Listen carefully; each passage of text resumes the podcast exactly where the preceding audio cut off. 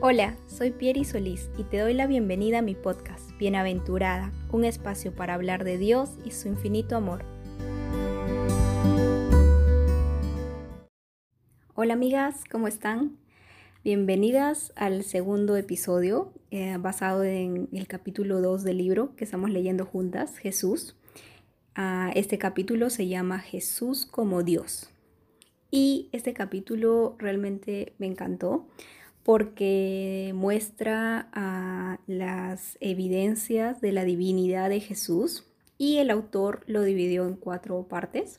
Primero habla de los atributos de Jesús, sus nombres, sus afirmaciones de sí mismo y la divinidad de Jesús según el Evangelio de Juan. Y al finalizar habla un poco de los dos movimientos que niegan la divinidad de Jesús. En la primera parte de los atributos de Jesús, que son aquellas, cualidades que Jesús tiene y que solo Dios tiene, este, me llamaron la atención a la eternidad, ¿no? Como Jesús es eterno, porque Él dijo, ¿no? Yo soy el primero y el último, ¿no? Ah, el, el, que vive y estuve muerto, pero ahora estoy vivo por los siglos de los siglos, ¿no? Entonces esta eternidad de Jesús es impresionante porque nos muestra que, tiene este atributo, esta cualidad que solo Dios tiene. Otra cualidad que me llamó la atención es la omnisciencia, ¿no? El hecho de que Jesús sabía todo el tiempo lo que otros pensaban, que Jesús ah, sabía lo que iba a pasar. Entonces eso realmente no, no lo puede tener otro hombre, sino solo Dios. Ah, también me importa y, me, y me, me, llama la atención mucho la, la inmutabilidad de Jesús, ¿no? Que Jesús no cambia, como dice la Biblia, Jesús es el mismo ayer, hoy y por los siglos. Jesús es el mismo, ¿no? No es, no es como nosotros, este, que cambiamos todo el tiempo. Y también es interesante el hecho que Jesús es dador de vida, es juez del mundo, es perdonador de pecados, ¿no? Vemos en el libro muchas evidencias, eh, los versículos que nos llevan a esto y, llama mucho la atención que, que, simplemente conociendo más a Jesús, conociendo sus cualidades, podemos darnos cuenta simplemente de que, de que Él es Dios, ¿no? Y en el segundo punto el autor habla de los nombres dados a Jesús. Y ustedes saben que para los judíos el nombre de una persona eh, representa su identidad, ¿no? Representa lo que esa persona es. Entonces, por eso es muy importante esto. Y, Jesús, tanto en el Antiguo como el Nuevo Testamento, es llamado, por ejemplo, Adonai, Emanuel, Dios y Señor, Rey de Reyes y Señor de Señores, Alfa y Omega, ¿no? Entonces, eso es otra, otra forma de darnos cuenta que Jesús es Dios. Ah, el tercer punto, el autor habla simplemente en forma muy breve de las afirmaciones que Jesús hace de sí mismo y nos apunta a que en un capítulo eh, futuro, en el capítulo 10, nos va a hablar sobre, sobre esto, ¿no? Porque es un tema, digamos, un poco más grande. Y de ahí habla de la divinidad de Jesús según el Evangelio de Juan. Y en este punto ah, nos, nos muestra, ¿no? Como cuatro versículos que nos hacen ver realmente que cuando Juan estaba hablando de Jesús, estaba hablando de que Jesús es Dios y, ese es el propósito del Evangelio de Juan, mostrarnos a Jesús como Dios. Ah, por ejemplo, en el primer versículo, ¿no? Juan 1.1 dice, en el principio existía el verbo y el verbo estaba con Dios y el verbo era Dios. Entonces, un primer punto es que como inicia es en el principio y esta es la misma frase que se usa en Génesis 1.1, ¿no? En el principio creó Dios, ¿no? Y esto no es coincidencia y hacer notar esto es, impresionante, no es coincidencia, es, esto es la forma en, lo que en la que nos está diciendo Dios que Jesús es Dios. Y otra, otra parte que me gustó es si reemplazamos la palabra verbo por la palabra Jesús, por el nombre de Jesús, o sea, nos muestra realmente que Jesús es Dios.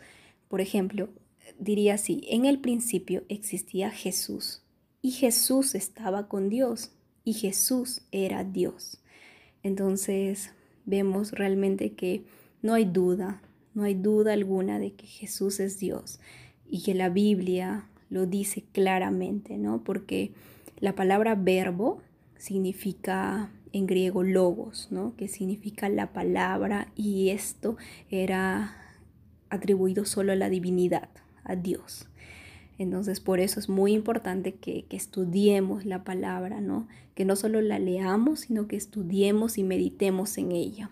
Así como este versículo, el autor habla de, otros versículos también, que, les invito a que, que, lo lean, porque nos, habla a, nos muestran a Jesús como creador, como sustentador y supremo, ¿no? A Jesús como vida, como luz, como verdad, a, Jesús como, como el templo de Dios, como el tabernáculo, ¿no? Como ese lugar santísimo donde mora la, plenitud de Dios, Entonces es muy importante realmente ah, estudiar el Evangelio de Juan. Estudiar el Evangelio de Juan nos muestra claramente que, Jesús es Dios y eso es un principio de nuestra fe. luego el autor nos habla de los movimientos pseudocristianos que niegan la divinidad de Jesús. Por ejemplo, los testigos de Jehová, que, creen que Jesús ah, fue creado por Dios. Ellos dicen, bueno, Jesús es Dios, es, hijo de Dios, pero no es Dios. Y eso ah, es totalmente antibíblico porque como hemos visto, la Biblia nos muestra claramente que Jesús es Dios, ¿no? Y, por ejemplo, los mormones también son otro movimiento que ellos creen que Jesús es un profeta de Dios, ¿no? Ellos no creen que Jesús sea Dios. Y eso nuevamente es rebatible fácilmente con la Biblia, ¿no? Y la conclusión que, da el pastor eh, Núñez, el autor, es que Jesús es Dios y ese es un principio que no podemos negociar en nuestra fe. No, no podemos, no debemos negociar ese principio de la divinidad de Jesús, ¿no? Al llamar a Jesús Hijo de Dios, sí, es, es Hijo de Dios como la segunda persona de la Trinidad, pero es Dios mismo, es Dios encarnado. Y el autor nos da algunas preguntas que quisiera compartir con ustedes, como por ejemplo, ¿cómo defenderías la divinidad de Jesús? Y de hecho yo hablaría de las cualidades de Jesús, ¿no? Esas cualidades que tiene Jesús que solo Dios tiene como, les compartía, por ejemplo, la, omnisciencia, ¿no? El, saber lo que otros pensaban, el saber lo que iba a pasar en el futuro, el ser dador de vida, ¿no? el haber resucitado a, varias personas y él mismo haber resucitado, haber vencido la muerte. El ser perdonador de pecados, ¿no? como por ejemplo cuando le dice al paralítico en Lucas 5:20, ah, tus pecados te son perdonados. ¿no? es, es, la forma como yo defendería la divinidad de Jesús. Y la otra pregunta es, ¿cuál fue el propósito de Juan al referirse a Jesús como el verbo? Claramente después de, leer este capítulo y, estudiar el Evangelio de Juan, ah, nos damos cuenta que, lo que el propósito de Juan era mostrar a Jesús como Dios, ¿no? Porque la palabra verbo eh, significa Dios, ¿no? Entonces el propósito de Juan era mostrar a Jesús como Dios. Y otra pregunta es, ¿qué implicaciones tiene para nuestras vidas el rechazar a Cristo como Dios? Definitivamente si rechazamos a, Cristo como Dios, estamos rechazando a, Dios mismo, ¿no? Porque eh, múltiples veces Jesús dice que ah, el Padre y Él son uno, ¿no? Entonces, si tú rechazas al Padre, rechazas al Hijo, rechazas a Jesús. Ah, entonces, es, importante saber esto, que, Jesús es Dios y si tú rechazas a Jesús, estás rechazando a Dios.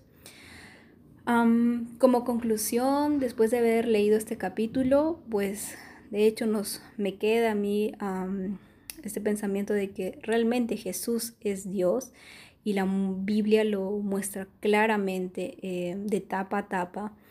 Y pienso mucho en que el hecho de que nosotras no, no estudiemos y no meditemos en, en la Biblia hace que, que tal vez dejemos de que las mentiras de Satanás en torno a la divinidad de Jesús, en torno a que nosotros necesitamos a Jesús todos los días, uh, llega, llega a nuestra vida, ¿no? Porque vivimos múltiples veces diciendo, sí, yo sé que Jesús es Dios, pero no vivimos de acuerdo a esa verdad, ¿no? Porque Jesús dijo, separados de mí nada pueden hacer. Y sin embargo nosotros vivimos y hacemos muchas cosas sin Él, ¿no? Sin consultarle, sin, sin tener esta vida de oración, sin, sin leer su palabra, sin estudiar su palabra, ¿no? entonces por eso las, les quiero invitar a reflexionar ah, sobre algunas preguntas. Por ejemplo, meditas constantemente en la verdad de que Jesús es Dios y que solo por su infinita gracia somos salvas.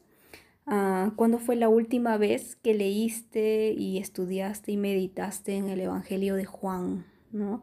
Si ha pasado mucho tiempo, te invito a que comiences otra vez. Lee, estudia y medita en el Evangelio de Juan para que vuelvas a quedarte impresionada como la primera vez y aún ahora mucho más después de, de todo el tiempo que tienes como creyente.